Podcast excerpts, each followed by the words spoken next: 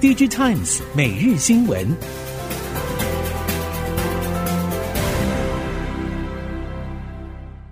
听众朋友好，欢迎您再度收听 DigiTimes 每日新闻，我是谢美芳，带您关注今天的科技产业重点新闻。首先要关注了解，继 NAND 之后，DRAM 的前景也传出不看好的消息。有预测报告甚至指出，明年上半年包括三星在内多家记忆体业者亏损幅度并不小。市场也在聚焦有关三星减产相关的问题。部分韩国媒体以及亚洲经济则是报道表示，记忆体市场坏消息不断传出。美光稍早已经传出营收暴跌百分之四十七，营业利益可能由盈转亏，而未来一年则裁员一成幅度的消息。南韩证券业者则是预估，SK 海力士的合计子公司在今年 Q4 亏损可能已经超过了一兆韩元，相当于七点七亿美元规模。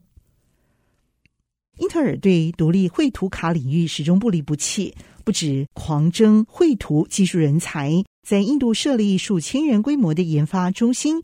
而板卡业者则是表示，由于新产品已经一再延迟，效能优化和整体资源表现并不及对手。首发成绩不如预期，而让市场惋惜的还有英特尔好不容易有机会突围，不过已经因为错过最好的时间点，导致一上市就面临不少困境发生。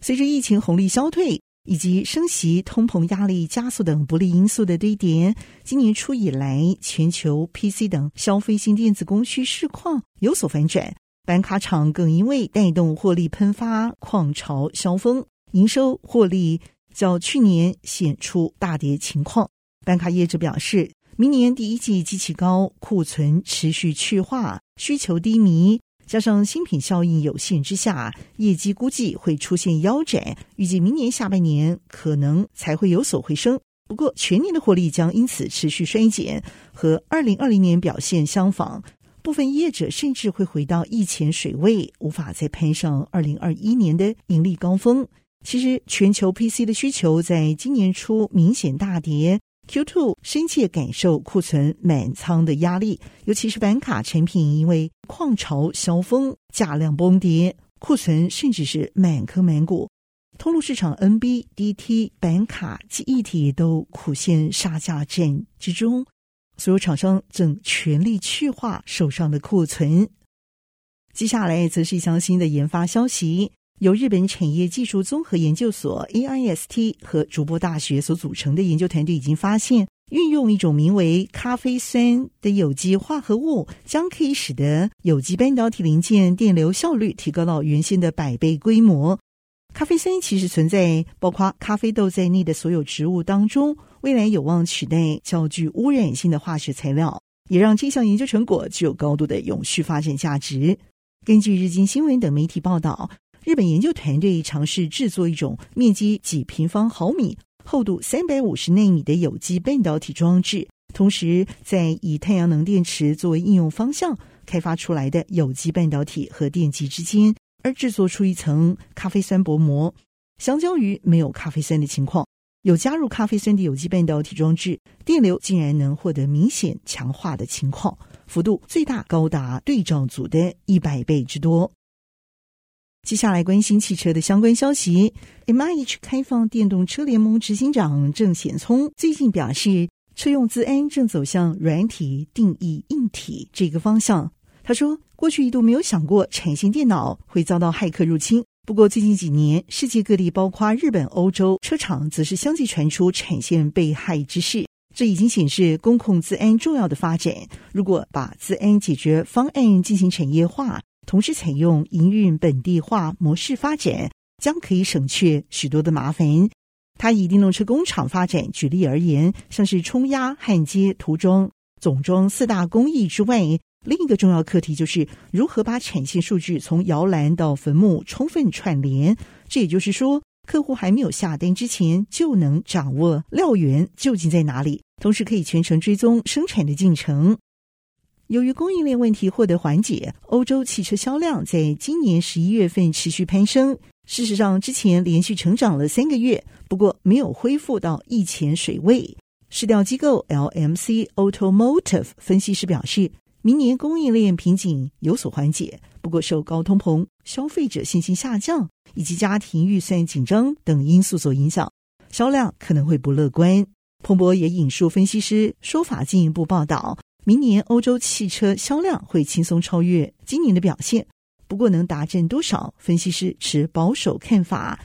西欧销售预测下修到一千一百万欧元以下，业者则是有感表示，福斯日前表示。最近几个月，因为能源价飙涨影响消费者需求，欧洲电动车销量并不如预期。中国搜寻引擎巨擘百度旗下的自动驾驶计程车服务，名称是相当有趣的“萝卜快跑”。最近营运范围持续扩大，累计超过一百四十万次出行记录，已经遍及中国武汉、重庆、上海、北京各大城市，服务许多的民众。彭博报道。萝卜快跑是货真价实的无人驾驶计程车，在中国服务多处一线城市，测试里程领先群雄，同时也持续取得上千件相关的专利。这是运用手机 App 进行叫车，几分钟时间，计程车就可以抵达乘客所在地，十分钟车程，车资大约人民币四块钱。这些计程车是由百度和北汽集团电动车品牌所共同开发的。不只会遵守速限切换车道，自驾看到自行车冲出来，还知道立刻踩刹车，礼让自行车先行。今年十二月，华为内部会议，华为消费者业务执行长及智能汽车 BU 执行长余承东已经透露表示，华为智能汽车解决方案事业部到二零二五年要实施盈利，凸显随着华为手机业务正面临寒冬，如今汽车业务也必须要背负获利目标压力。为了达阵，和华为合作的车厂需要进行更多车辆的销售，华为才能销售更多的零组件。现阶段，华为和中国赛力斯、奇瑞、北汽、江淮汽车合作智选车。智选合作模式是二零二一年五月余承东接任华为车 BU 执行长之后展开的。德州仪器已经宣布，之前设立在犹他州的最新十二寸晶圆厂正式启动量产。这也成为德仪今年启动量产第二座的十二寸厂。其实这是德仪在二零二一年中以九亿美元向美光收购的十二寸厂。经过一年的整顿，未来这座厂区会提供六十五以及四十五奈米制程技术，同时不排除再进一步向上升级。德仪强调，虽然现阶段半导体市场已经陷入低迷，不过整体长期扩产规划并没有改变。熟悉 IC 设计业者人士表示，Q4 海外 IC 设计业普遍启动人事冻结，同时也对二零二三年整体人事预算进行删减。其实，国内 IC 设计大都是处于类似状况。之前抢人积极的联发科、联咏等大厂也不再投入抢人抢团队，而中小业者也同样得勒紧裤带，包括营运费用的调节、高级主管减薪等新措施都进行当中。不过，要像海外大厂一样启动裁员，甚至奖金停发这些措施，台系厂商多数还在观望中。是否需要做到这个程度？一方面得看实际营运状况，此外则是要考量公司留才能力以及士气的表现。中国疫情封解被认为也是冲击太阳能多晶细料报价加速崩跌的主要原因之一。最近这个月跌幅达到两成。业者表示，主要是解封影响安装，地方政府目前暂时没有配套措施，终端需求因为浓厚观望潮也逐渐冻结。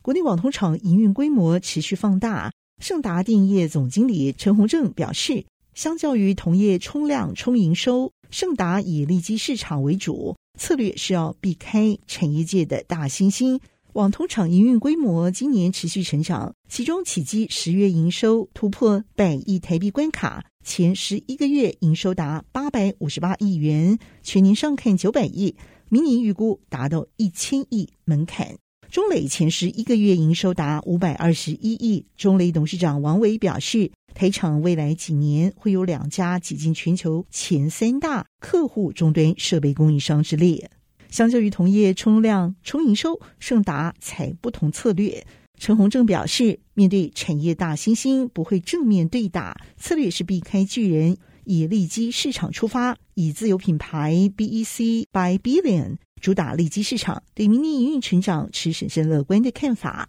以上讯息由电子时报提供，谢美芳编辑播报。感谢您的收听。